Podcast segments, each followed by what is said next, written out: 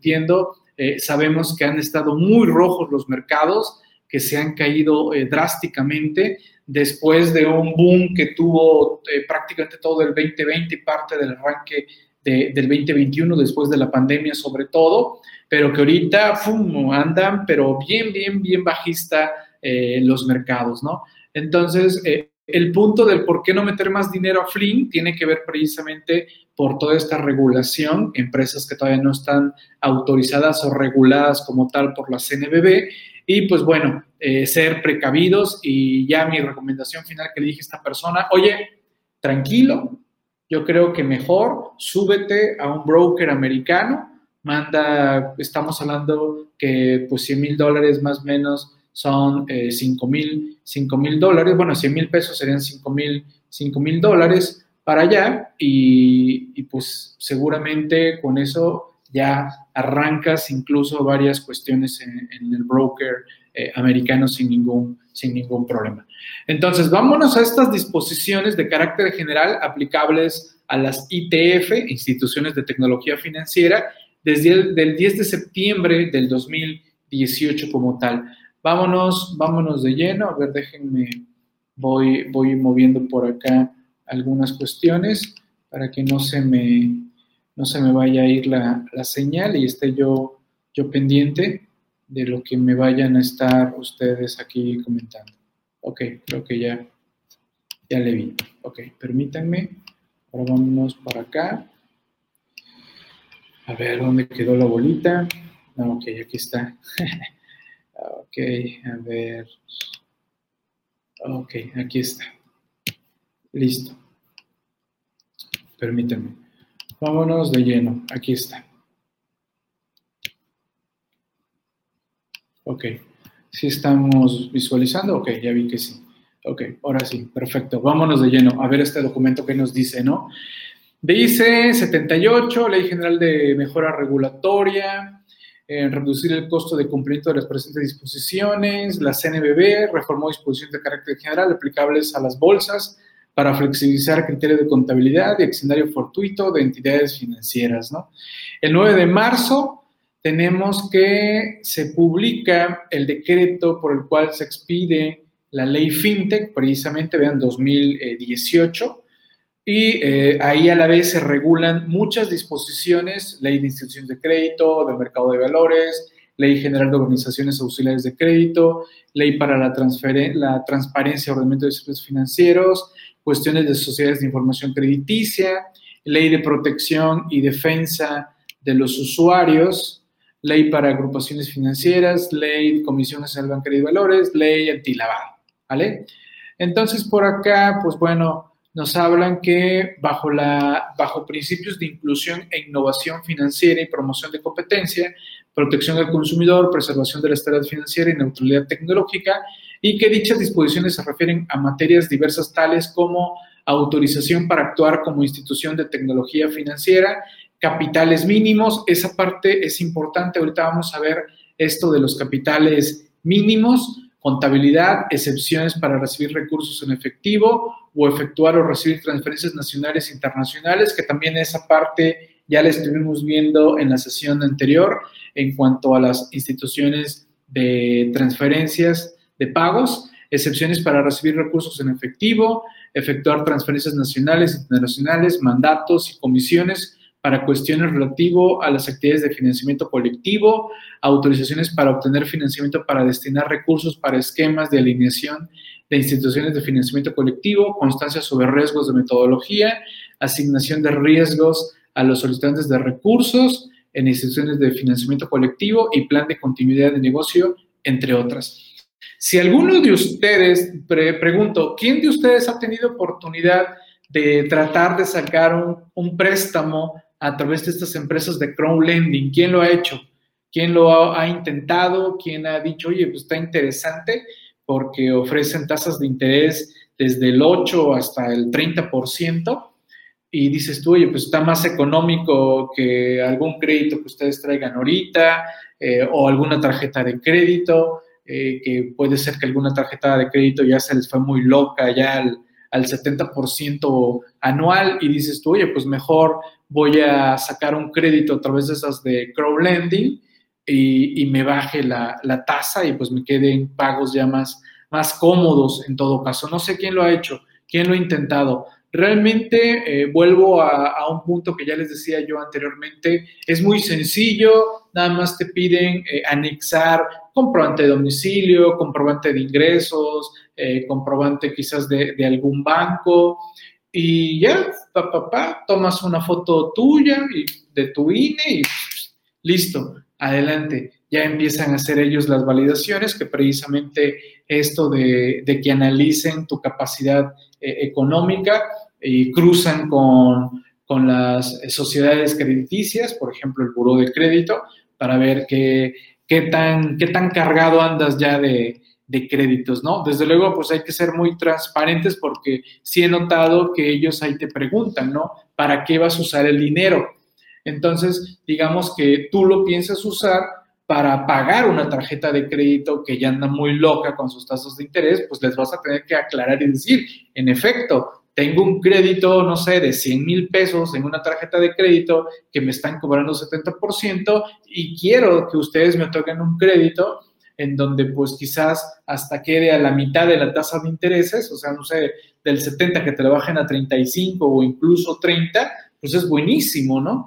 Entonces, pues muévanme eh, a una tasa más baja y eh, pues bueno, ya en lugar de estar pagando intereses por allá, pues ya les voy a pagar por acá a ustedes. Acuérdense que eh, esto viene también con los que es el crowdfunding. Yo tengo sobrantes de efectivo y decido subirme a estas plataformas y prestar mi dinero a estos terceros que necesitan ese dinero para pagar otros créditos. Entonces, eh, también de lo que marca es que, por ejemplo, si yo, yo tengo 100 mil en, la, en crowdfunding y hay alguien que quiere 100 mil pesos, también estas instituciones analizan que no todo el dinero va a venir de mi cuenta, sino que diversifican el riesgo para que quizás 10 mil pesos lo tomen para mí, ¿no? Lo tomen de mi cuenta para esa persona, otros 10 mil de otro, otro de otro, otro de otro, y diversificar el riesgo, porque no es lo mismo prestarle todo tu dinero a una sola persona que prestarle tus 100 mil pesos a 10 y que de esas 10 quizás dos fallen, pero con las demás, pues bueno, se compensa y lógico que estas empresas pues, van a seguir el procedimiento para en su momento eh, recuperar eh, tus recursos como tal, ¿no? Saludos, Antonio, ¿cómo estamos? Bienvenido. Sí, sí, sí, aquí platicando un poquito sobre estos, estos temas que, que de repente, pues por lo menos a su servidor ya, ya me ha tocado atender eh, algunos casos como tal, ¿no? También dice, se establece información y documentación que deberán presentar los solicitantes que pretendan mantener una participación social en estas instituciones, así como los administradores, consejeros y directores, incluyendo situación patrimonial y el origen de los recursos para el caso de accionistas, al igual que aquella que permita verificar honorabilidad, historial, negocio satisfactorio de todas las personas ya referidas. Asimismo, se determinan los requisitos para que aquellas personas o vehículos de inversión que pretendan adquirir u otorgar en garantía títulos representativos del capital de estas entidades, ¿no? El monto mínimo para estas instituciones, ahorita lo vamos a ver, así como actividades adicionales que pretenden llevar a cabo y los riesgos que enfrenten, ¿no?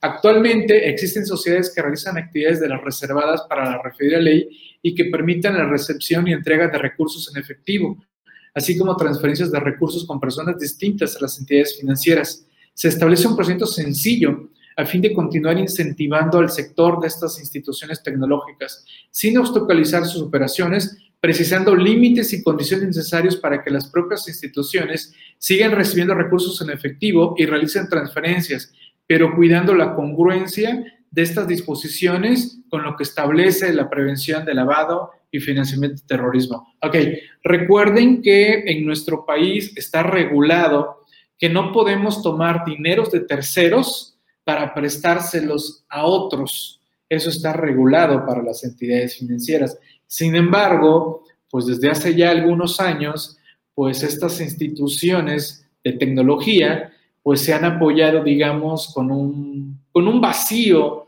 eh, como tal, porque pues, recuerden que eh, estas instituciones, si bien esto se está hablando de México, también consideremos que hay instituciones que están en otros países y que pues en esencia toda esta regulación, como ya se los he platicado, eh, se está tratando de que sea eh, global como tal, ¿no?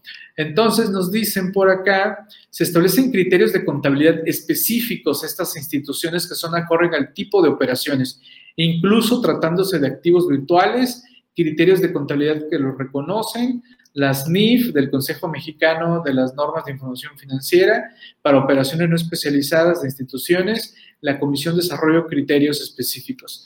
En este orden se especifica el tratamiento relacionado con la preparación e información financiera que haga consistente la aplicación de criterios de contabilidad y la formulación de los estados financieros y su envío a la comisión. Eh, entonces, también en beneficio de los inversionistas de las instituciones de financiamiento colectivo, establecer las características mínimas que deberán contener las constancias electrónicas de reconocimiento de riesgo de tales instituciones, que se estima necesario prever los requisitos para estas instituciones, eh, que se conviene establecer mínimos o límites para la realización de operaciones, tomando en consideración la regulación aplicable a otras figuras del sistema financiero. E incluso aquellas emisiones de valores de capital inscritas en el, en el RENAVA ¿no? y en la CNBB, así como los principios contenidos en la propia ley que deberán observar estas instituciones. A fin de procurar la adecuada y transparente prestación por parte de estas instituciones, otorgando mayor certeza en sus operaciones como tal. ¿no? Eh, es tecnológica y susceptible de fallas no previsto, resulta necesario perder la obligación de tener un plan de continuidad del negocio, proporcionando mayor certeza jurídica en sus operaciones y a sus clientes. ¿Ok? Bien. Por lo tanto, pues bueno, se, se resulta aplicable expedir las siguientes, ¿no? Y bueno, disposiciones de carácter general. Vamos a ver, vemos aquí que trae eh, su, índice, que tenemos título primero, disposiciones generales, título segundo, disposiciones comunes, dividida en capítulos, información y documentación para solicitar autorización para hacer una ITF, su capital mínimo, límite de recepción de recursos en efectivo, de la contabilidad, que tiene ahí los criterios de contabilidad, la evaluación, evaluación de valores, así como activos virtuales, contratación de proveedores de precios, modelos de evaluación internos, evaluación de valores y demás instrumentos, así como activos virtuales ante condiciones desordenadas, alta eh, volatilidad. Y eh, tenemos, tenemos por acá el título, título tercero de las instituciones de financiamiento colectivo, constancias electrónicas sobre riesgos, metodología de evaluación, límites de recursos, eh, que podrán mantener a nombre de sus clientes, mandatos y comisiones, plan de continuidad del negocio. Pues si se dan cuenta, pues esa es la estructura que queda después de lo que era el arranque de este documento, ¿no? Anexos, formato de información curricular para personas propuestas para ocupar el cargo de administrador único, consejero y director general, formatos de carta protesta para personas para ocupar los cargos de administrador único, consejero y director general, formato de información para personas o fondos de capital privado que tengan intención de participar en el capital social de la ITF o que pretendan recibir en garantía acciones del capital social. Formatos de carta protesta para personas o fondos de capital privado que tengan intención de participar en una ITF. Formato de carta protesta para los administradores de fondos de capital privado. Criterios de contabilidad, de financiamiento colectivo, criterios de fondos de pago electrónico, instrucción para la obtención de constancias electrónicas de riesgos, formato de manifestación respecto al cumplimiento de los requisitos para ser considerado inversionista experimentado y requisitos, requerimientos mínimos para desarrollar el plan de continuidad de negocio. ¿Ok? Bien, vámonos a, ver algunos, algunos puntos de estas disposiciones. Tienen por objeto establecer marco normativo de la organización de estas ITFs y la operación de instituciones de financiamiento colectivo. Ok, entonces viene por acá compromisos de inversión, contingencia operativa, financiamiento colectivo, de copropiedad o regalías. A ver, vámonos, dice por acá, eh, financiamiento colectivo, mediante el cual los sustantes obtienen recursos por parte de los inversionistas a cambio de títulos de su capital social. Eh, colectivo de copropiedad, en donde dice, celebran entre ellos asociaciones en participación o cualquier otro tipo de convenio por el cual los inversiones adquieren una parte alícuota o participación de los ingresos, utilidades, regalías o pérdidas que se obtengan de la realización